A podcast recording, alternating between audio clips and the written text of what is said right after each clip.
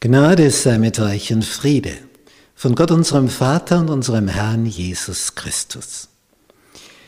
Wir studieren das biblische Buch des Propheten Jesaja. Lektion 1 Identitätskrise. Montag. Faule Rituale. Nun, diese Worte, die hier der Höchste an den Propheten Jesaja richtet, die haben schon einen Tiefgang. Denn wir lesen hier in Kapitel 10, das heißt in Vers 10 von Kapitel 1, Höret des Herrn Wort, ihr Herren von Sodom. Nimm zu Ohren die Weisung unseres Gottes.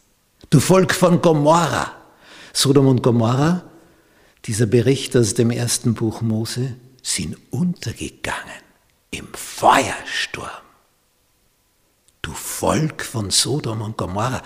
Das sagt der Herr zu denen, die auf seiner Seite sind. Angeblich. Also er sagt es nicht zu irgendwelchen kriminellen Verbrechern, Gaunern, Mördern. Sagt es zu denen, die zu ihm angeblich Verbindung halten. Und das, das ist schon seltsam, oder? Da heißt es weiter in Vers 11, was soll mir die Menge eurer Opfer, spricht der Herr. Die bringen Opfer. Und er sagt, was soll das? Jetzt könnte der Opfernde fragen, na was soll das? Dass gefragt wird, was soll das? Ich bringe ja was. Und der Herr sagt, ich bin satt von dem Ganzen. Ich mag alle, alle diese Opfer nicht mehr riechen von euch. Ja, warum das? Was, was ist hier der Grund? Wenn ihr kommt zu erscheinen von mir, was, wer fordert denn von euch, dass ihr meinen Vorhof zertretet? Er ist überhaupt nicht neugierig auf sie. Ja, was stimmt da nicht? Was passt da nicht? Der Herr sagt, meine Seele ist Feind all euren Aktivitäten. Ich mag das nicht mehr. Ich bin's müde, das alles zu tragen. Aber wie gut, dass der Herr redet.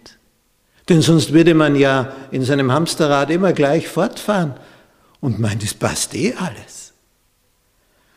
Als Segelsorger erlebe ich immer wieder, wie in einer Ehe irgendwann eine Person aufzuschreien beginnt. Sag, ich kann nicht mehr, ich habe satt. Und der andere hat das noch gar nicht so richtig registriert. Wenn jetzt nichts gesagt würde und die Person ist auf einmal fort, wird der erst langsam aufwachen, das Gegenüber. Hier spricht Gott.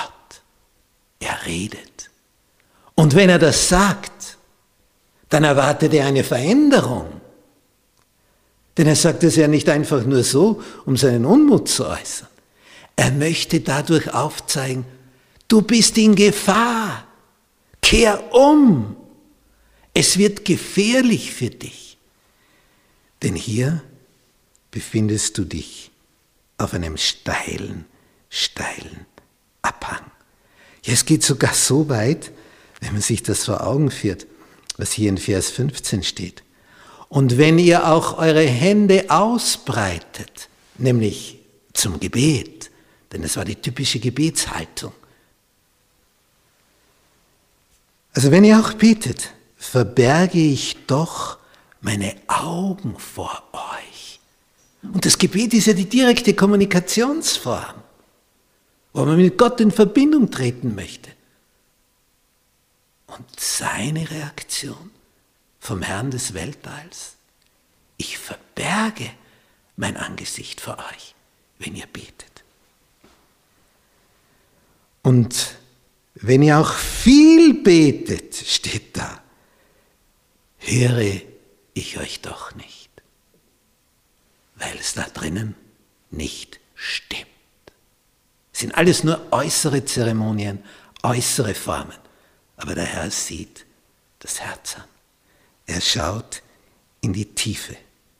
Und darum kommt jetzt die Aufforderung in Vers 16, wascht euch, reinigt euch, wascht euch, reinigt euch, tut eure bösen Taten aus meinen Augen, lasst ab vom Bösen, lernt dafür, das ist jetzt die Alternative, Gutes tun, trachtet nach Recht, helft den Unterdrückten, schaffet den Weisen Recht, führet der Witwen Sache.